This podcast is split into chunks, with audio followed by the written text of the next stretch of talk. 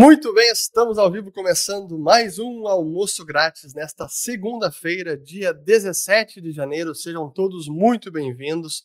Aqueles que são novos aqui no canal da Liberta Investimentos, que ainda não estão inscritos, faço convite para se inscrever e ativar o sininho, assim vocês recebem as notificações sempre que o um novo episódio for ao ar ou os trechos dos episódios passados. Lembrando que o nosso objetivo com o almoço grátis é sempre de educação financeira, não é nenhuma recomendação de investimento. Qualquer dúvida específica sobre produtos, inclusive fundos e ETFs de criptomoedas e Bitcoin, podem clicar aqui no link na descrição do vídeo para conversar com um dos assessores da Liberta Investimentos. E já deixando, é, já deixando claro que o tema é sobre criptomoedas, já quero trazer os nossos convidados muito especiais, que é o João Razin e o Lalo Traje, sócios da Escola Cripto. Tudo bom, pessoal? Tudo bem, obrigado pelo convite. Muito bacana estar aqui contigo hoje. Uh, a gente entrou nesse mercado lá em 2017 uh, ah, e aprendemos muito com os vídeos que tu criava, então é muito legal estar aqui agora. É, obrigado aí pelo convite também. Um prazer estar aqui falando com todo mundo.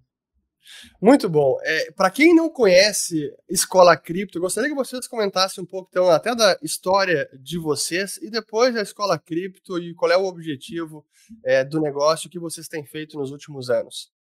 Beleza? É, a Escola Cripto surgiu em 2019, início de 2019. Uh, ah, eu e o Lalo entramos no mercado em 2017, lá naquele bull market de 2017, né? É, achamos que éramos gênios ali naquele momento, depois a, a verdade bateu na porta em janeiro de 2018, a gente viu que a gente só estava surfando o mercado de alta. É, entrei, eu pessoalmente entrei é, para especular o mercado, para tentar realmente é, aproveitar aquele momento. Mas em 2018 foi que eu entendi realmente é, do que, que, esse mercado se tratava, diferente de, acho que boa parte da galera que estava lá. Uh, eu segui por aqui, tentei é, parar para olhar para os valores dessa tecnologia, ao invés de ficar olhando somente para preço. E, e, ali eu entendi é, que existia uma indústria nascendo e milhares de possibilidades a partir dela. É, E você, Lalo? Eu comecei em 2017 também, e na mesma pegada do João, né? Tentando fazer um dinheiro, né? Especular o mercado.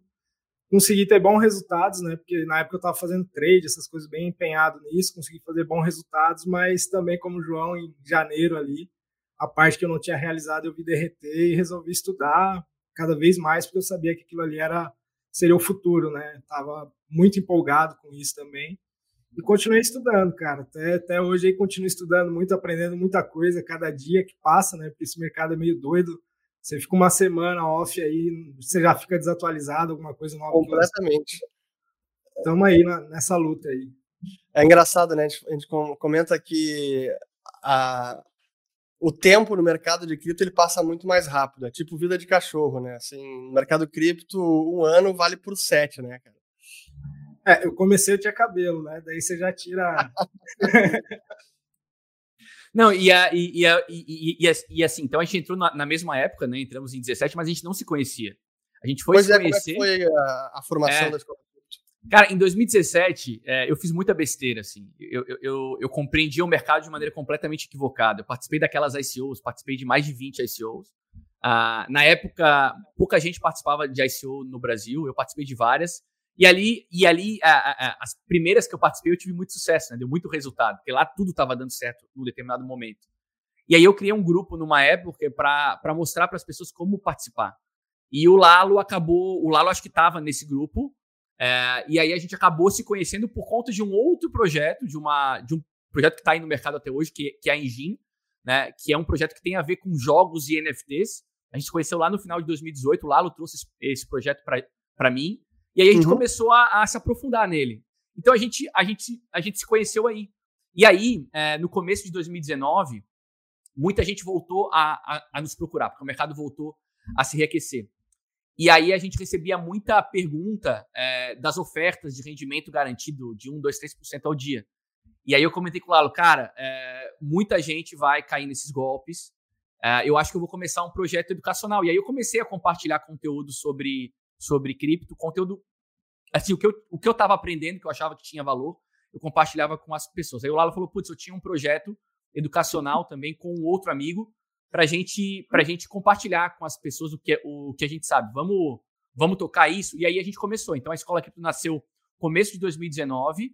Uh, o intuito era compartilhar informação da maneira mais didática possível, mas de maneira séria, porque a gente percebia que tinha uh, uma galera que comunicava de uma maneira muito técnica e uma outra galera que comunicava muito na zoeira. A gente pensava, putz, esse mercado já sofre, já sofre de tanto preconceito, né, por conta dos golpes que são feitos utilizando criptoativos, né? Muitos criptoativos é, são golpes em si.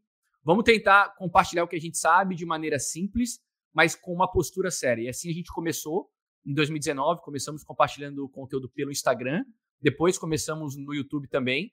Estamos aí nessa missão desde 2019, oficialmente, vão fazer três anos agora em março desse ano. Uh, e eu acho que nesse formato a gente tem criado uma comunidade interessante ao nosso redor uh, e está sendo muito prazeroso fazer parte desse ecossistema.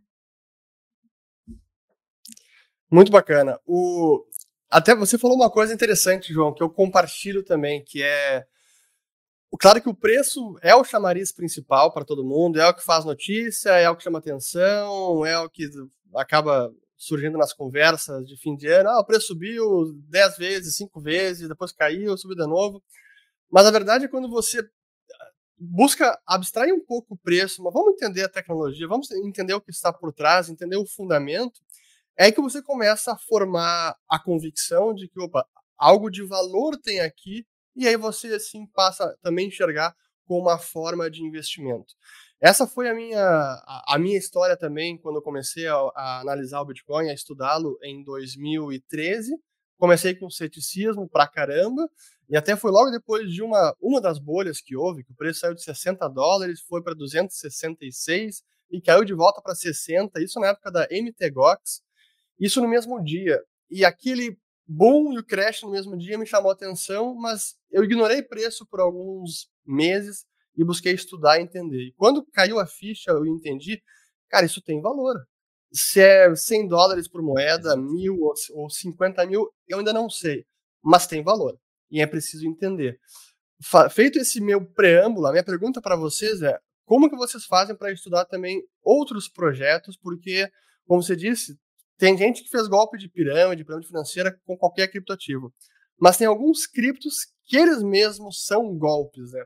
Como é que uhum. você consegue fazer essa distinção? Como é que você inicia uma análise de um projeto novo, por exemplo? Eu acho que é importante começar é, dizendo que, lembrando que é, existem mais de 15 mil é, criptoativos listados em, em corretoras centralizadas e, de, e descentralizadas. Mais de 15 mil? Mais de 15 mil ativos, assim. Então, é... e a galera consegue contar, né? Fora. Exato, exato, exato. Fora outras redes, né? Agora Phantom, não sei o que, outras é, compatíveis aí com a Ethereum Virtual Machine, né? Então tá surgindo token a roda aí, né? Então tem que tomar exato. cuidado mesmo. Então, dito isso, é, é óbvio que a maior parte disso não presta para nada e não vai existir daqui a um ano, né? Então é importante ter isso muito claro de, desde já. É, eu não sei quantos ativos existem listados na Bolsa Americana, algo entre 3 mil 3 mil ativos, Brasil 500, Sim. China 7 mil ativos. Pois é, o mercado cripto, é diferente desses mercados, é, qualquer um cria um token a qualquer momento, a, cria uma página, faz, faz uma venda. Então, é, a maior parte do que está aí não presta. Então, Inclu quando. Só para te interromper, João, inclusive um token com o mesmo ticker de algum que já exista. Então, tem que tomar muito cuidado, né? Sempre que o cara for lidar com esses tokens, tentar pegar o contrato oficial, né, para não cair em golpes, porque tem gente que vai lançar um projeto, os, os hackers vão lá, criam o nome do mesmo token, lançam primeiro, começam a fazer site de phishing, é, grupo em Telegram fingindo que é oficial e não é, então tem muito golpe, tem que tomar muito cuidado. É, tem muito risco esse mercado, ele, ele envolve muito, muito risco. Então, o que a gente tenta fazer para reduzir esse risco é, é, é aplicar a nossa metodologia de análise fundamentalista, que foi algo que a gente criou é, com o passar do tempo. Assim, desde 2017 para cá, a gente está. É, assim, eu passei a, a, me dedicar full a esse mercado em 2020, o Lalo em 2019. Uhum. Antes eu trabalhava no, no, no, varejo, o Lalo também era do varejo. É, mas a gente está aí há pelo menos três anos full dedicados ao mercado, né? Então, o que a gente tenta fazer. Então, então a gente aprendeu muito nesse, nesse período, e o que a gente tenta fazer é aplicar o que a gente aprendeu para tentar entender, para tentar separar o joio do trigo. Né? Então, quando a gente vai avaliar um projeto, a gente, a gente verifica quem são as pessoas por trás daquilo, uh, a gente tenta entender né, é, é, quais são, qual que é o planejamento é, a respeito daquele, daquele, daquele projeto, se, se, se existe um roadmap passado, né, se aquele roadmap foi entregue, se ele não foi, como que o time de desenvolvedores é, lidou, com, é, lidou com a comunidade. É, a gente tenta também é, entender qual que é a utilidade do token naquele, naquele ecossistema, porque eu me lembro que lá no final de, de 2017, a gente começou a entender, no final de 2017, que os, to que os tokens tinham que ter um, uma utilidade, porque eles não representavam equity daquele negócio. Durante claro. um tempo, as pessoas achavam que era equity. Então, a gente começou a entender que 2000, no, no final de 2017, que eles tinham que ter uma, uma utilidade. Mas, mais recentemente, a gente sabe que ter utilidade não é su suficiente. Tem que entender se vai haver demanda por aquele token no mercado secundário. Então, é, não é um trabalho hoje de, de, de, de comprar é, na especulação. Hoje, quando a gente decide sobre investir em algo ou não, é porque a gente se aprofundou naquilo. Né? E, a, e ainda se aprofundando, é, existem muitos riscos. Eu comentei contigo, né? Quando, quando a gente vai preparar uma apresentação para nossa para nossa comunidade, eu me sinto uhum. como se estivesse correndo contra o tempo, assim, é, é exaustivo, porque tu fica horas e horas lendo, estudando, tentando entender coisas que muitas vezes são tecnicamente muito complexas. Eu não sou Sim. desenvolvedor, então muitas coisas para mim são muito difíceis de serem compre compreendidas. Mas é isso, é basicamente despender tempo é, mergulhado naquilo que tu tá, que, que, tu estás avaliando. É isso. E quais são, assim, algumas, talvez, dicas de. o sinal de alerta, assim, sinal de fumaça. Quando o cara já viu. Pega um, vocês já, como já estão com assim, experiência de analisar projetos, analisar novos tokens, quais são, talvez, os sinais vermelhos, ou sinais de fumaça que você vê, cara, hum, isso aqui já. Já começa a marcar aquela pontuação assim, red flag, é, bandeira vermelha, bandeira vermelha, aí você vai ver, tá, não, esquece, aqui é, é porcaria. Eu, eu, quando vejo assim que tem um supply de 100 quatrilhões, 100 trilhões, não sei o que, para mim eu nem, nem sigo a minha análise, eu já corto ali. Então, para mim, o, o primeiro red flag aí básico que muita galera cai nesse, nesse, nessa ideia de ter muitos tokens, porque daí o preço em dólar fica lá 0.00001 centavo. Então a pessoa tá, tá barato, né? É, é fração tá de centavos. É, tá, ó, isso aqui se chegar a um dólar eu vou ficar trilionário, né? Então, a gente sabe que não vai chegar a um dólar tendo 100 quatrilhões de tokens no mercado, né? Então, para mim, a primeira red flag já é aí. Então, não sei o João, que, que ele, qual que é assim, a mais marcante para o João. Cara, eu, eu, eu, eu, fico muito desconfiado quando eu começo a perceber informações imprecisas. Informações imprecisas é um jeito educado de falar mentira, né? Tem muito projeto que, que compartilha informação falsa, parcerias que não são parcerias de verdade. É, isso me deixa muito desconfiado. Tem alguns, tem alguns criptoativos que existem até hoje, que em 2017 eu me lembro muito bem, compartilhavam muita informação imprecisa. É, e eu nem olho mais, assim, porque é, é me, me, causa muita, muita desconfiança. Assim. Hoje, hoje eu tenho um portfólio muito reduzido. Em 2017, eu tinha muitos ativos. Eu acho que era um sinal da minha imaturidade como investidor Sim. nesse mercado. E eu acho que quanto mais o tempo passa, é, o teu portfólio vai, vai se tornando mais restrito, Bitcoin participando com, com, com, com cada vez mais, e tu passa a arriscar menos nesses ativos que estão é, crescendo, que estão é, surgindo agora, né? Eu, eu conheço projetos que acho que são fundamentais para o desenvolvimento de todo, o de todo esse ecossistema. A gente poderia, por, por, exemplo, pensar em projetos de oráculos, como é o caso de Chainlink, eu acho que tem um puta papel para vários DEPs que surgem. Então, é fundamental para a correta execução dos smart contracts é, essa solução dos oráculos. É, mas eu tenho cada vez menos ativos porque eu sei que a maior parte dos ativos que são listados são cortina de fumaça, assim, não servem para absolutamente nada. Então eu acho que cada vez mais é, é, se aprofundar cada vez mais para ter um portfólio cada vez mais enxuto e reduzir o risco. E você, Lala, como é que pensa assim a, a sua carteira de criptos? O Lala é diferente. O Lala é diferente. É, eu já sou um pouquinho mais ousado que o João, né? É, eu gosto muito de especular nessas altcoins que estão nascendo, né? Eu gosto de pegar o projeto antes de listar, né? Assim, qualquer DEX, antes de lançar o, o public sale, né? Eu tento entrar sempre em private sales e tal. Eu gosto de especular bastante isso aí. Então, eu tenho um portfólio um pouquinho maior, porém eu não, não penso nele a longo prazo, essa parte que eu uso para especular essas altcoins. Né? Eu estou sempre, sempre flipando, flipando, flipando. Agora, portfólio de longo prazo, para mim, eu sou mais na linha do João também. É, Bitcoin. E aí, como é que você. já que você comentou, né? Você fica uma semana fora já está desatualizado. Como é que você se mantém informado sobre esses projetos nascentes? Assim, qual é, é, é grupo de Discord, é Slack, é Red? Assim, como é que você está garimpando essas oportunidades? Ah, é, é, tudo isso aí que você falou: Twitter, Discord, Reddit, é, Telegram, é, grupos, né, de, de pessoas que fazem o mesmo, né? Já, ah, já faço isso há um bom tempo, né? Acho que desde 2019 que eu comecei fazendo isso. Então, você acaba criando aquele network, né? A galera compartilhando projetos, contatos e os projetos sempre precisam de KOLs, né? Que a gente fala, uhum. né?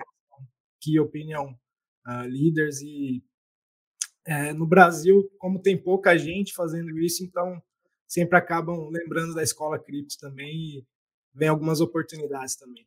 Isso tem muito a ver também com o momento do mercado, assim, né? É, a Sim. gente sempre fala que não tem muito certo ou errado na nossa opinião, né? Na nossa opinião, é, o Lalo, por exemplo, ele atua de um jeito e eu atuo do outro, de, de, outro, de outro jeito. Por exemplo, num momento de bull market, como a gente estava vivendo pelo menos até uns dois, três meses atrás, a gente não sabe exatamente que momento a gente está agora, é, o Lalo teve um resultado infinitamente melhor do que o meu, que sou mais conservador. Agora, nos momentos de correção, né, nos momentos em que, em que aquela dúvida começa a aparecer, será que a tendência do mercado mudou? Ah, eu sofro menos. Então, ah, na nossa opinião, não tem um jeito certo de você estar nesse mercado. Esse mercado não é, ele não é muito sobre liberdade, sobre cada um investir como, como acha que tem que investir. Então a gente não, na nossa opinião, não, não, não, não existe certo ou errado. Existe o que funciona para mim, existe, existe, o que funciona para outra pessoa. Desde que você saiba o que você está fazendo, eu acho que tem diversas maneiras de você explorar esse mercado. Agora, uma pergunta que eu queria fazer, porque, assim, nesse mundo você pode investir ou especular de várias maneiras, né? Você pode comprar o Bitcoin e segurar, esperar valorizar e vende no futuro ou não. É, o, faz o, o roda para sempre, que nunca vende, né? Aquele, é o Smiggle, o My Precious, fica segurando aquilo para sempre, né? É, ou você pode ficar tradando, assim, como trader qualquer ativo, faz day trade ou sim trade, não importa. Ou então também você pode, hoje, por meio de plataformas de DeFi, Decentralized Finance, para quem não conhece o termo, finanças descentralizadas, fazer o staking, que é uma espécie de aplicação financeira em blockchain, onde você coloca as suas moedas, Ethereum, alguma outra, e tem um rendimento. Como é que vocês encaram essa forma, última que eu falei, de DeFi? É seguro? Não é? É uma forma de conseguir rendimento em cripto? Ou é uma forma de perder cripto? Como é que vocês veem isso? É, é um assunto bem, bem complexo, assim, eu acho que o staking de um, de um ativo só, né, que não é prover liquidez para um par de ativos, é menos arriscado do que você prover liquidez, por exemplo, num farming, né? Porque daí você corre risco de impermanência, esse tipo de coisa, né? Até isso, agora, agora isso, explicar para quem, como eu, talvez tenha gente que não conhece bem os termos, explica as duas diferenças de, de staking, assim, para que o pessoal entenda. É, stake, né, tem várias pessoas que interpretam de outras formas, talvez, mas para mim aqui, para nós, stake é quando uhum. você faz o tranca um token em um smart contract para receber uma recompensa por isso. Né? Aí tem okay. o APR e o APY, que é o rendimento anual. Um é juros simples e o APY é juros compostos. Né? Então, Ou seja, para fazer a analogia do mundo tradicional, o nosso stake no mundo tradicional é você transferir o dinheiro da conta bancária para um CDB, digamos, que vai render alguma coisa. No Exatamente. mundo de cripto, você transferir Ethereum para um smart contract, um contrato inteligente, e esse contrato que vai te remunerar, certo? Certo, isso aí. Então, ele te remunera pode... para tu, para tu, nesse caso do Ethereum, por exemplo, ele te remunera para tu colaborar com a segurança financeira da, da rede, né, Lala? É, tem o, o, a palavra stake, né, de fato nasceu do proof of stake, né? Então é o uhum. stake na rede para garantir a segurança da rede, né? Mas Perfeito. quando a gente traz isso para o DeFi, né, para o termo DeFi, a gente está falando de stake de algum outro token que às vezes não é para você garantir segurança de rede, é para você, por exemplo, emprestar dinheiro e ganhar interesse por isso também. Ou você simplesmente tem um protocolo lá que está incentivando o stake do token dele, pagando as pessoas com mais tokens. Então, isso, isso é o stake de DeFi, né? o Proof of Stake, stake nativo, assim, é para garantir segurança de rede. Por exemplo, a Cardano né, tem o stake nativo, a Near, a Polkadot. Então, nessas próprias blockchains, você pode fazer através da wallet desses, desses blockchains aí o stake nativo. Né? Então, É, e o rendimento é no próprio token da rede. Então, vai pagar, se faz o stake de Ethereum, recebe Ethereum, se faz o staking de Polkadot, recebe a moeda da Polkadot, correto? É, o stake nativo é assim. E agora o stake de DeFi, não. Às vezes o cara pode pedir para você fazer stake de sushi, por exemplo, que está rolando, para eles te pagar X sushi, que é um token que vai te dar é, o dividendo do marketplace de NFTs dele, o Shoyu. Então, todas as FIIs lá do Shoyu vai ter uma parte que vai ser para pagar quem tem X sushi. Então, você está stakeando um para ganhar outro, mas tem, pode Su ser o sushi é, é a moeda de uma plataforma, de um marketplace de NFT. De uma Não, Dex. Sushi é da SushiSwap. Da SushiSwap, exato. Ok. É uma, uma corretora descentralizada, né? Que quando nasceu lá atrás eu achava que era um meme por causa do nome, né? Nem, não dei muita bola. Mas com o passar do tempo eu vi que os caras, apesar de anônimos, entregam tecnologia de ponta, assim, de primeira. Os caras já Até têm todas as Aproveitando, hoje, de DEX, quem é a, a superior? É a Uniswap ou a SushiSwap, na opinião de vocês? Para mim, para quem é, opera cross-chain, né, que gosta de operar não só no Ethereum, em outras redes, a SushiSwap está dando um banho, banho, porque ela já está na Avalanche, na Phantom, na Polygon, Ethereum, tá em todas as IVM possíveis aí, ela já tem. E a Uniswap só está na Ethereum e na Polygon até agora. Né? EVM é a Ethereum Virtual Machine, né? Isso. Tá, então, então toda, é, todas que têm um Ethereum. Concorrentes do Ethereum, né? É, todas que têm um Ethereum Virtual Machine rodando dentro do servidor deles, né? Então eles conversam com o Ethereum. Então é Sim. é muito mais simples você fazer um deploy de um DEP nessas redes, porque é o mesmo código do Ethereum. Então você tem lá já desenvolvido Solidity no Ethereum para você lançar na, na Polygon, por exemplo, vai ser só uma questão de front-end, você adaptar ali o, o que, que você vai mostrar, mas o, o back-end é praticamente o mesmo. Só, só para corrigir, porque eu falei errado, então não é que são concorrentes ao Ethereum, fazem parte do mesmo ecossistema porque são desenvolvidas dentro da rede do Ethereum. As que são concorrentes do Ethereum, porque essa é uma pergunta que o pessoal sempre faz, né? Todo mundo quer saber, qual é o próximo qual é o próximo Bitcoin? Ah, era o Ethereum. Agora qual é o próximo Ethereum? Ah, é Cardano ou é Solana, assim. Como é que vocês veem essa essa concorrência? O que, que realmente pode representar uma concorrência e, ter, e ser um potencial de uma rede que vai crescer? Porque me parece que o Ethereum ele está bem na frente dos demais em termos de adoção, né?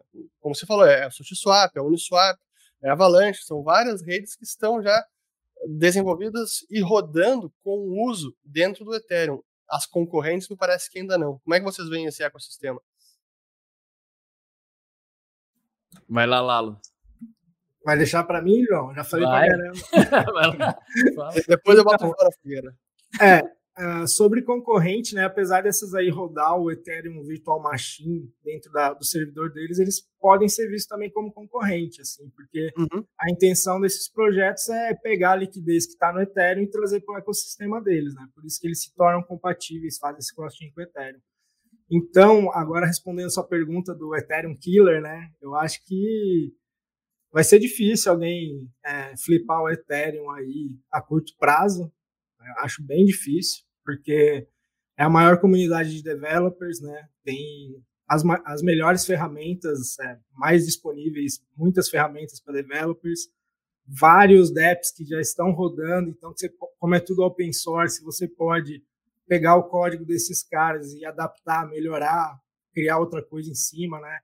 Tem a, a história dos money legos, né? Que são esses esses layers de protocolos que você usa um integrado com o outro e vai fazendo outras coisas. Então, eu acho que ainda não tem nenhum que desponta, assim, mas num, num segundo, uma segunda posição, é, o que eu tenho visto em destaque aí em termos de, de DEPs rodando, Avalanche, Solana, né? Apesar de eu não gostar muito da Solana, porque eu acho que ela é demasiado centralizada. Então, fico entre Avalanche e a NIR, né? O pessoal que me conhece melhor sabe que eu já venho falando da NIR é, desde 2020, quando estava lançando, e agora ela chegou no é, 16 lugar no ranking. Eu acho que é um projeto para a galera ficar de olho e estudar também. É, a gente olha muita coisa, né? Por exemplo, quando tu olhas é, o TVL, né, que é o Total Value Locked em cada blockchain, é incomparável, assim. O Ethereum tem um TVL de quase 150 bilhões, né? A segunda blockchain, né, a segunda é, alternativa a Ethereum é Terra Luna, que tem aí um TVL de 18 bilhões. Então a gente está falando de 150 bilhões contra 18 bilhões, né? Então é, a gente percebe a partir daí que existe muito mais, muito mais gente, né? Muito, muito mais dinheiro travado é, nessa rede, né? Quando, quando a gente verifica também a quantidade de FIIs gastas nas redes, Ethereum também é incomparável, né? No último, nas últimas 24 horas, por, por exemplo, foram gastos 44 milhões de dólares em FIIs na rede Ethereum. A segunda rede que é, mais. Tarifas de transação. Exato, exato. A segunda rede que mais gastou, gastou 2,3. Então, assim, é infinitamente menor também. Então, é, as FIIs gastas, na minha, na minha opinião, quanto, quanto mais se gasta, enfim, numa, numa blockchain, mais valiosa a blockchain é, porque, a, porque isso é a, é, a, é, a, é a multiplicação da quantidade de transações pelo preço médio da FII, né? Então a rede, a, a rede que movimenta mais, que paga mais FIIs hoje é a Ethereum. Eu compartilhei uma tela aqui, se vocês puderem colocar, é a do Sim. token, é a do token boa. É, ela mostra aqui, ó, ah, que é, o, o, faturamento por protocolo, por blockchain, né? A gente percebe que o faturamento da, da Ethereum somente nos últimos 30 dias é de 1,1 bilhão. A segunda colocada é a Avalanche com 11 milhões. Então, hoje não existe Caramba. nada é, hoje não existe nada comparável a Ethereum. Né? Existem essas, essas outras alternativas que eu acho que elas são muito bem-vindas, porque hoje, se você tem pouco dinheiro para transacionar, é, Ethereum é, é, proibitivo. Não dá para você fazer um swap de 100 dólares para pagar 30, 40, 50 de FII. Não faz sentido nenhum. Né? Agora, essas outras redes, elas isso aí quando é isso. é barato, né, João? Quando é barato, 30, dependendo 50 do. de FII quando é barato. Um, é um swapzinho, um, né? É um swapzinho. Na Uniswap é entre 80 a 120 dólares a média. Se tu, é, se tu for executar um smart contract um pouco mais complexo, esse valor ele já, ele já estoura. Assim. Então, então, Ethereum, apesar de ter todos esses números, e na minha opinião de ela ser incomparável com qualquer outra, outra rede, e aí eu estou excluindo o Bitcoin, tá? Porque Bitcoin para mim é um outro bicho, é, um, é, um, é uma outra coisa. Mas essas, essas, mas essas alternativas a Ethereum, assim, elas elas não dá para ver nem no retrovisor, em nenhum aspecto. A única coisa que é, é, elas fazem sentido hoje, porque se elas não existissem, boa parte das pessoas que estão utilizando DeFi não teriam alternativa nenhuma para utilizar esses DEPs, né? Então, é, Sim. DeFi é trazer ferramentas financeiras primitivas para a blockchain, né? Então, se você não tem essas outras redes, muitas pessoas não poderiam utilizar ferramentas de empréstimos, corretoras descentralizadas, uh, corretoras de derivativos, Uh, enfim, muitas, muitas ferramentas que estão surgindo e que quem tem menos grana consegue usar nessas outras redes. Deixa eu até fazer uma pergunta relacionada a isso, tentar elaborar ela e vocês respondem como achar melhor. É, o Lalo falou da questão da centralização da Solana e que é, seria mais centralizada do que a Ethereum. Mas a gente, a gente vê que ao longo da história quando a demanda aumenta, o nível de adoção, como aconteceu com o Bitcoin, como aconteceu com o Ethereum, é, a rede fica mais cara e ou você prioriza descentralização e vai mudar a forma como a rede é, opera, como os, os usuários transacionam. O Bitcoin fez a sua escolha e vai migrar muita coisa para Layer 2 ou Layer 3, ou seja, camada secundária ou camada terciária. O Ethereum também está adotando soluções de segunda camada, mas como a gente vê hoje, ele está bastante caro. Assim, a gente vê que o Vitalik, para quem não sabe, é o criador do Ethereum, ele criticava o Bitcoin porque era muito caro. Hoje o Ethereum tem o mesmo problema, mas é um pouco do, ele é refém do seu próprio sucesso. Acaba sendo mais usado, acaba ficando mais caro. Aí a pergunta que eu faço é: será que o Ethereum vai conseguir resolver esse problema e no protocolo base, na rede principal, se tornar mais barato? ou isso realmente é, ou ele centraliza mais para priorizar performance. E nesse sentido, essas outras redes como Solana, será que a centralização daqui a pouco ou descentralização não vai ser deixada de lado e jogos, eu vejo o jogo esse novo, Star Atlas. Depois vamos falar sobre eh, NFT uhum. e jogos. O Star Atlas vai ser está sendo desenvolvido na Solana até por uma questão de performance. Será que a performance para certos usos não vai ser mais valorizada do que para outros? É uma boa, uma boa pergunta. Dá para ficar uma hora, acho que só debatendo isso aí. É, o que eu tenho notado das pessoas que estão entrando nesse mercado agora é que elas não estão nem aí para descentralização, na verdade. Então, eu acredito que por este fato, né, é, as pessoas vão usar a blockchain que tiver as melhores oportunidades e for mais barato e mais rápido. Então, tendo esse ponto de vista, eu acredito que é, a Solana possa vir a ser, ficar no mercado para sempre, ser uma gigante, independente de ser centralizada ou descentralizada. Né? Porque poucas pessoas estão dando valor de fato para a descentralização. É, e a descentralização, como a gente sempre fala, é, na nossa opinião, não é algo binário, né? Não é, algo não é centralizado ou descentralizado, né? Existem, existem nuances disso. É, Bitcoin, Bitcoin, por exemplo, é, é, é, é a rede, na nossa opinião, mais descentralizada, mas não quer dizer que se houver um problema da noite para o dia, a decisão é, não, não acabe sendo tomada por algumas poucas pessoas em condição de tomar algum tipo de decisão a respeito do, do Bitcoin. Eu acho que a, a descentralização é um processo. O Bitcoin é, vem se tornando, eu acho, cada vez mais descentralizado. Quando surgem, por exemplo, as críticas a Ethereum, ah, mas, mas Ethereum tem o Vitalik lá. Ok, é, faz parte do processo de descentralização. Eu acho que Ethereum já foi mais centralizado, acho que hoje é mais descentralizado e se tornará cada vez mais descentralizado com o passar do tempo. Pelo menos é isso que é proposto por Ethereum e por praticamente tudo que está surgindo nesse ecossistema. Eu acho que faz parte também é, do processo os projetos nascerem com alguém dando um norte.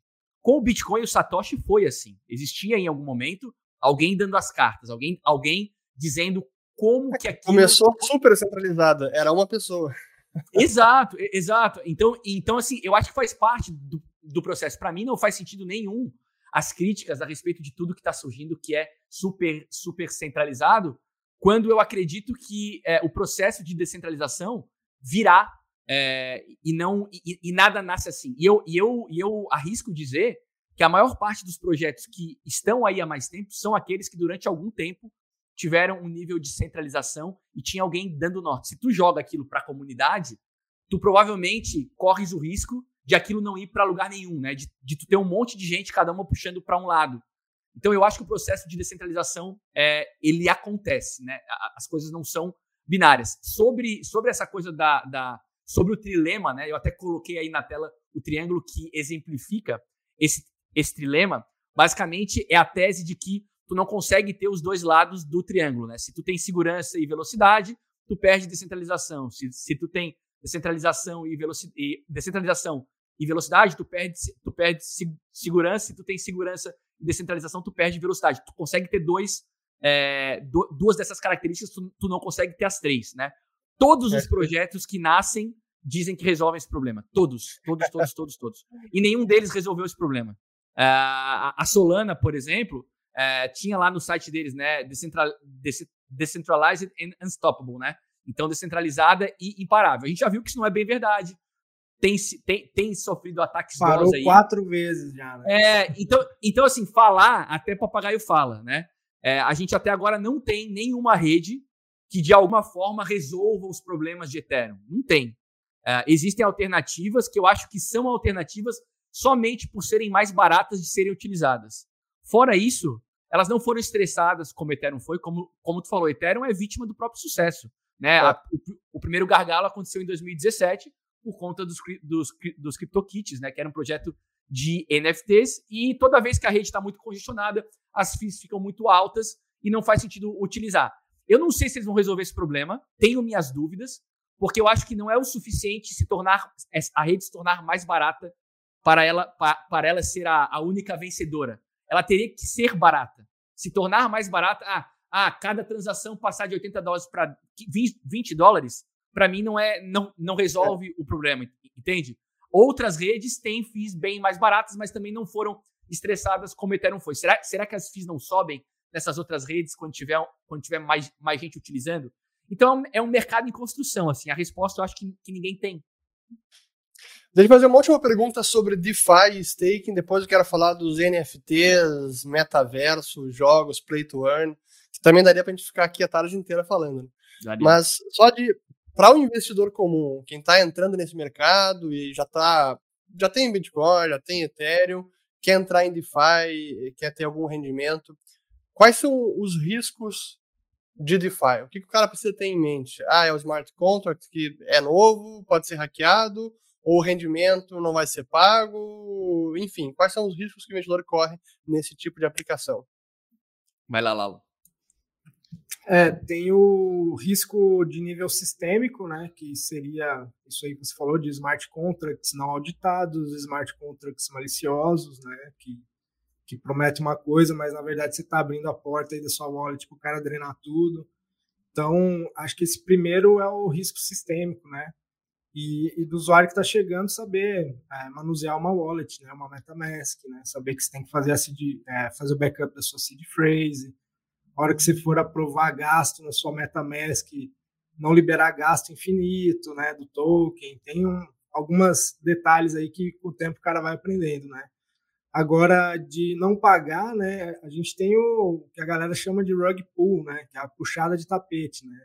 Às vezes lança um projeto novo, os caras falam assim, ó, gera liquidez aqui nessa exchange descentralizada e faz o stake do LP token para ganhar é, rewards aqui. E aí, ao fazer isso, depois os caras vão lá e drenam toda a liquidez da pool para eles e o token vai a zero. Né? Então, esse, a, esse é o golpe.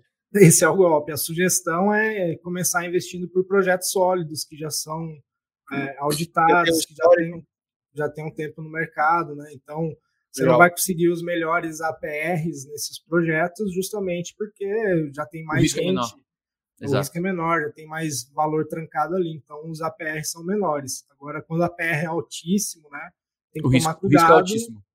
O risco é alto e, assim, a tendência é o APR cair e o preço do token cair também, porque eles distribuem muito token, então, normalmente isso aí não compensa para quem está entrando, porque tem que ter um pouquinho mais de experiência, de saber o timing de entrar e sair. Dá para fazer dinheiro, Boa. mas tem que, né, tem que ser mais é importante deixar, deixar claro que, como tudo na vida, as pessoas têm, têm que saber o que estão fazendo. Né? Se, se, você não sabe o que é DeFi, se você não está disposto a se informar minimamente a respeito disso, fica distante, né? Porque existem vários riscos, existem outros riscos um pouco mais é, técnicos, talvez, por, por exemplo, o risco de impermanente loss.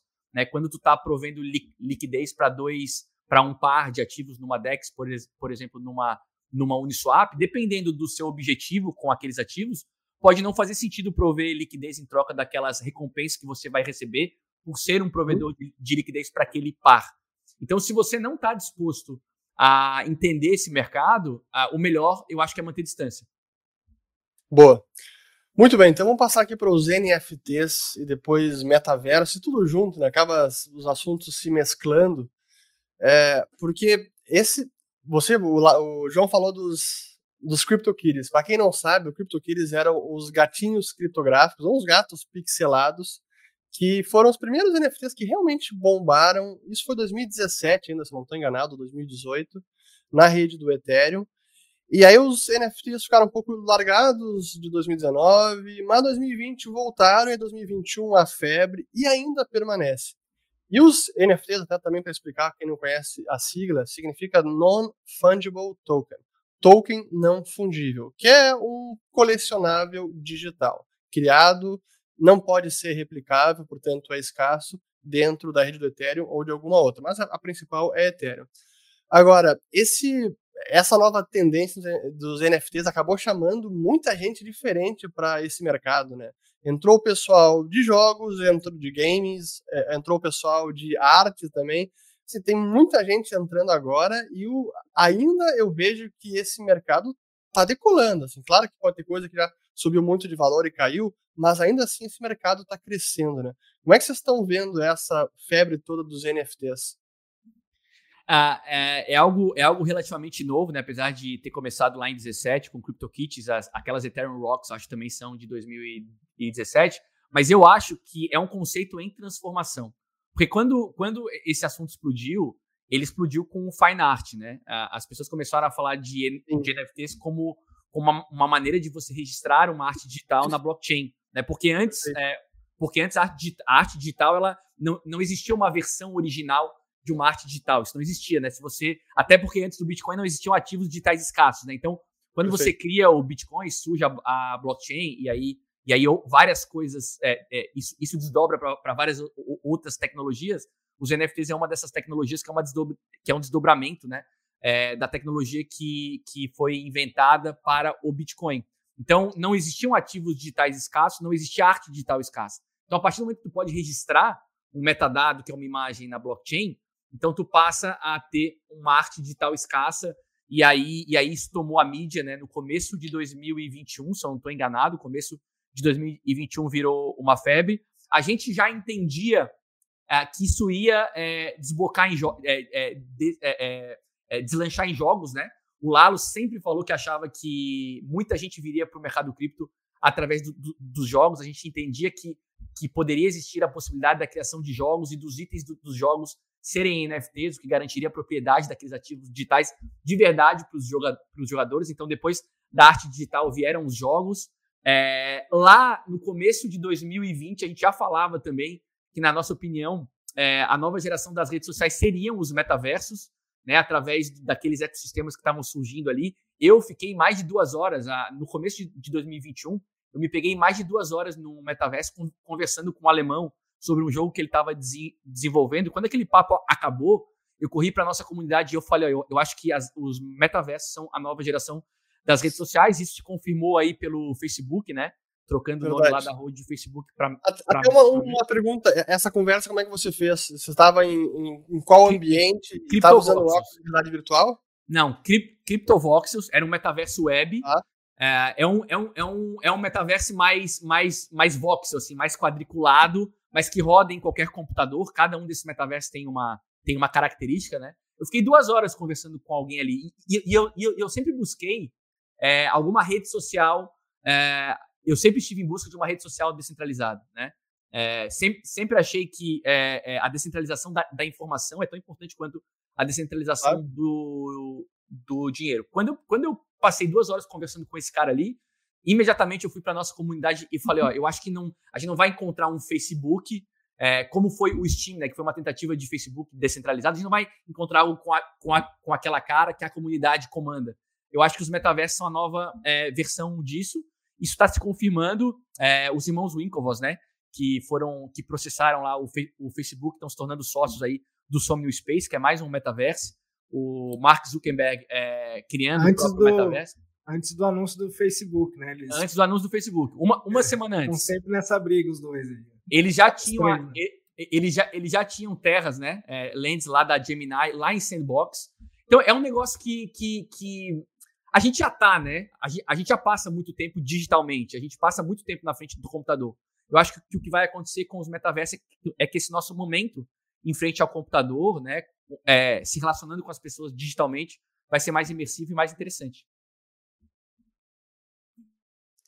E você, Lala, como é que tá vendo essa transformação toda? Até quando fala, é, já que você gosta de, de tomar mais risco nesse mercado, o, o João falou que tem 15 mil ativos digitais. Eu não sei se aí nessa conta estão NFTs. Mas se incluir não. NFT, pois é, não, aí são. Nossa, é, não, não. É, só, só, de NFT é muito mais que isso. É infinito. Tá então, hoje, o que existe de oportunidade para alguém querer especular ou investir, seja o nome que quiser dar, é infinito. Tu tá mutado lá, aí. É, é, não, é infinito, principalmente entrando em NFT aí, que aí tem vários segmentos dentro de NFT, né? Games, é, fine art, como o João falou, NFTs utilitários, NFTs aqueles PFP, né, que é de profile picture. Então, os Board Apes lá, quando nasceram, era só um JPEG para você colocar lá de imagem no seu Twitter, por exemplo. E depois, com o tempo, os caras foram desenvolvendo uma marca, uma comunidade, né? Então, passou, deixou de ser só um, um JPEG para ser um NFT utilitário, né? Então, acho que a tendência de NFT é cada vez ter mais utilidade além só da, da, da, da imagem ali, né? Então, e aí você põe isso no, no bolo aí, a, as possibilidades são infinitas. Tem agora vários golpes nascendo, jogos, é, NFTs de, de, de profile picture. Então tem que tomar muito cuidado e investir realmente só naquilo que você se aprofundou e que você está seguro de fazer, né? Não, não deixar a opinião da galera em grupo aí, ah, isso aqui vai bombar, não sei o quê. Então nunca, nunca caia nessa, porque tem, tem muita porcaria e, e NFT não tem liquidez, né? Então não é igual um, um token RC20, né? um token de projeto que você pode lá por mais que você perca lá 20, 30, 50%, você tem liquidez para se desfazer, né? O NFT, se você comprar errado, ele vai ficar na sua carteira para sempre, porque ninguém vai comprar ele de você. Então, tem que tomar bastante é, cuidado. É tipo arte física, né? Você comprou um quadro, achou bonito, tudo, acha que vai valorizar, beleza, mas cara, agora bota para vender, vê se alguém compra, cara. Exato, exato. É, até Não, brinco, a... né? Se você for comprar arte em NFT, compra alguma coisa que você acha bonito, pelo menos, porque no, no final das contas você pode imprimir e pôr na sua casa lá, porque se não tiver liquidez já era. A maior parte das coisas que estão aí nesse mercado cá entre nós é, não, não, não servem de nada, são porcarias, né? Então é importante saber o que está fazendo. Por exemplo, os NFTs agora, na minha opinião, eles estão caminhando para serem tickets para você fazer parte de comunidades, né? O Bored App está provando isso. É, que era um negócio que a gente não pensava seis meses atrás. Há seis meses atrás era, era, era, um, era um metadado que importava, né? Era a imagem, o nome daquilo, o que aquilo representava. Agora não, agora o metadado imagem é, importa muito pouco. Se houver uma comunidade interessante por trás daquilo, e você quiser fazer parte daquela comunidade, talvez aquilo tenha algum valor. Então, isso aqui é um mercado em, em, em, em constante transformação. Né? O que eu falava há seis meses atrás não é exatamente o que eu penso hoje em diversos aspectos. Então, é importante tomar muito cuidado para não, não se decepcionar. Né? É, e muitas pessoas acham né, que ah, esses NFT não valem nada, né? mas é, é coisa do, do ser humano. Né? O, o relógio que você usa, a roupa que você usa, tudo é para expressar quem você é né, para o mundo físico. Né? Então, no mundo digital, agora, como a gente está sempre no mundo digital, então os NFTs né, vão ser também servir para isso, né, para você expressar quem você é, para você sentir parte de uma comunidade, para dizer que você tem um Apple Watch, não, você tem um Board Ape, entendeu? Então, isso aí é natural do ser humano e acredito que através dos NFTs aí muita coisa vai surgir, né? A gente já vê grandes marcas, né, como Adidas, Nike, Paco Rabanne, Chanel, sei lá, Gucci, não conheço sim. muito essas marcas de mulher aí, mas eu sei que essa galera aí toda já entrou também, já tá entrando. A Adidas próprio fez aí uma parceria com o Board Apes, né? Eles é verdade. Lançaram um NFT lá que quem tem um NFT pode entrar numa loja exclusiva lá da Adidas, que é só pra essa galera tal. Então, essas coisas vão acabar acontecendo. É, eu vejo muito bem como essa tudo que está acontecendo para mim é uma evidência de que valor é subjetivo. Mais uma evidência, porque valor sempre é subjetivo. E eu vejo que muitas pessoas acabam subestimando, até desdenhando, falar, cara, isso é, é só bolha, é só especulação, não vale porcaria nenhuma, o pessoal enlouqueceu. Tem gente que realmente valoriza ter o original do Board Apes, ou do CryptoKitties, ou do CryptoPunks, realmente dá valor àquilo, atribui, gosta e quer ter o original, como tem gente que quer ter a arte, o quadro original e valoriza pelo original e não apenas pela imagem. Eu não valorizo, eu prefiro apenas a imagem, para mim aquilo é suficiente. Mas eu entendo que tem pessoas que valorizam. Então, acho que o mesmo vale para NFT. E eu queria, agora já falou de, de jogos e, e metaverso, antes de entrar especificamente nos jogos de metaverso, tem também os, os jogos de play to earn, né? Jogue, jogue para ganhar. Que tem alguns, talvez todos, que tem alguma coisa de pirâmide. Assim, que realmente, cara, o negócio se sustenta enquanto tem gente entrando. Se para de entrar, desmorona. Como é que é? Realmente é, é a pirâmide descentralizada agora? Cara, tem, é porque assim, ó, o tem muito que... jogo que é igual é. escrachado, assim, principalmente aquele jogo que a gente chama de click gas, né? Que não é nem um jogo, você só entra lá, tem que clicar não sei quantas vezes por dia e vai ganhando o token ali daquilo ali. Aquilo ali não tem sustentação nenhuma, né? Então, é, claro, vai ter um jogo que dentre todos esses que vai nascer assim, vai evoluir para realmente ser um jogo dar certo, pode acontecer, claro, pode acontecer, mas a grande maioria é money grab, né? Então, é, é igual pirâmide, né? Até nem, nem queria estar tá falando isso, mas tem gente que faz dinheiro com pirâmide, que entra no começo e sai antes de ruir, né? Então, é. esses jogos é mais ou menos a mesma coisa, né? É, e, e, esse, e esse comportamento ele se repete, né? Porque a gente escuta pessoas dizendo assim: ah, esse jogo aqui eu já sei que ele vai acabar, é, mas eu tô aproveitando porque agora ele tá, ele tá pagando bem. É igual pirâmide. É igual pirâmide. É, eu, eu tô sendo específico dos click gas aí que, que nascem a, a roda. Agora, Vejo outros jogos que têm uma base realmente ao jogo, tem empresas grandes por trás. Eu acredito que aí sim tem muita mas, chance Lalo, de fazer muito sucesso. Mas olha, mas olha, só, é difícil, né, de, de, julgar, né? Porque olha só, esse click gas aí, esse o click, é o ponto, o cara, é muito o que, é, que muito é difícil. Não é o que, é golpe. Às vezes é difícil, cara, fica muito sofisticado. Não, é muito difícil, até porque é, o Click Gas pode ser uma ferramenta de marketing para trazer pessoas para aquele jogo que depois vai se desenvolver de fato.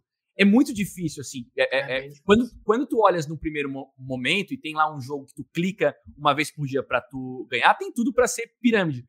Mas eu já vi projetos é, que parecem sérios, que fazem isso por um tempo para criar uma comunidade em torno, do, em torno daquilo, para fazer uma distribuição de tokens para aquela comunidade e depois entrega de fato alguma coisa. É muito complicado. A, ma a maior parte dos jogos eu acho que vai morrer. Uh, muitos desses jogos que fazem sucesso, na minha opinião, são chatos, não fazem o mínimo sentido, não são divertidos. Uh, eu sei que a galera de Axie vai me odiar, mas eu acho Axie chato, apesar de muita gente gostar. É, o Lalo, por exemplo, acha divertido, ele fala que para ele parece xadrez, é um jogo de, de, estratégia. Não é o tipo de jogo que eu gosto, mas tem gente que gosta. Então, é, não é porque eu não gosto que eu vou dizer que aquilo não presta, entendeu? Agora, existem jogos, na minha opinião, que estão surgindo aí de indústrias renomadas é, de jogos são jogos AAA, jogos de qualidade, que criaram uma economia que as pessoas podem ganhar dinheiro jogando, se divertem, só que não fazem sucesso. Os jogos que fazem sucesso, porque as pessoas são muito gananciosas, são aquelas que tu ganha um token de maneira muito simples.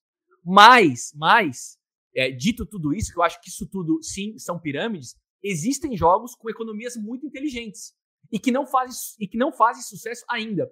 Por exemplo, tem um jogo da Mythical que chama Blancos. É um jogo AAA, parece aquele Fall Guys. É um jogo de altíssima qualidade gráfica, é divertido, não tem token, mas tem uma economia cripto ali. O jogo tem tarefas diárias, tem tarefas semanais e tarefas da season, daquela, da, da, daquela temporada. Da temporada. Da temporada. E tu, e tu vais entregando as tarefas, ah, participar de cinco festas de tiro, participar de cinco corridas, e tu vai ganhando uma, um badge, que não é token, tá? E quanto mais badges tu juntas, tu podes fazer o claim de alguns NFTs. E esses NFTs são vendidos no mercado sec secundário da Mythical. Então é um jogo divertido, é um puta jogo com qualidade gráfica, é um jogo que tem uma economia com, com NFTs e ninguém fala. Todo mundo fala do jogo que tu clica para ganhar um token, do jogo que tu só clica e não tem que fazer mais nada. Então, assim, é, é o, o grande problema da indústria, na minha opinião, é a ganância. Porque o que acaba chamando a atenção de todos é aquilo que te dá alguma coisa im imediatamente. É aquela possibilidade de tu ganhar dinheiro imediatamente. Agora, seria muita injustiça dizer que tudo é assim, porque eu que estou claro. nesse, nesse, mercado, eu que, eu que acompanho isso, eu percebo que existem é, indústrias de jogos criando, criando jogos interessantes, economias que fazem sentido, mas dessas ninguém fala, entendeu? Então eu acho que a ganância do ser humano é o principal problema. Eu, ve eu vejo um pouco disso comparando com que rolou com os ICOs, né, lá em 2017, 2018, as ofertas iniciais de criptomoeda, que o uhum. pessoal viu aquilo decolando, e aí o que os oportunistas pensavam era o seguinte, cara, tem muita gente ganhando dinheiro, como é que eu posso ganhar dinheiro? E aí, já que eu quero ganhar dinheiro, como é que eu crio um token para ganhar dinheiro? Não é tipo, não, eu vou ganhar. Aí, aí, aí é o gol. Exato. Exato, é, exato. é o contrário, o pessoal inverte a lógica. E acho que um pouco disso está acontecendo agora também com jogos, né? Até eu, eu tava conversando com o Felipe Santana, que eu uhum. até eu publiquei um vídeo no meu canal faz acho que dois dias ou três sobre metaverso e os jogos. É, e realmente tem vários, alguns já estão operando, outros não, mas o pessoal já está movimentando dinheiro. E um exemplo desses é o que eu mencionei, o Star Atlas, que vai ser desenvolvido, vai ser desenvolvido. A promessa. Uma promessa. Então, Porque isso é uma promessa, né? É uma promessa. Os caras já levantaram, acho que 100 milhões de dólares em venda de nave, de terreno, sei lá que outros equipamentos. É um jogo intergaláctico. Agora, o trailer cinematográfico que os caras fizeram é fantástico. E aí o Felipe Santana sacaneando falando, ah, cara, o trailer cinematográfico é o white paper desse ano, cara. Que, que, que é o que acontecia lá em 2017 2018. Então, então os caras não tô dizendo que o Star Atlas é uma porcaria, não vai ser entregue, mas ainda é uma promessa, né? É só uma Deixamos promessa. de comprar ponto PDF para ponto MP, MPEG, né?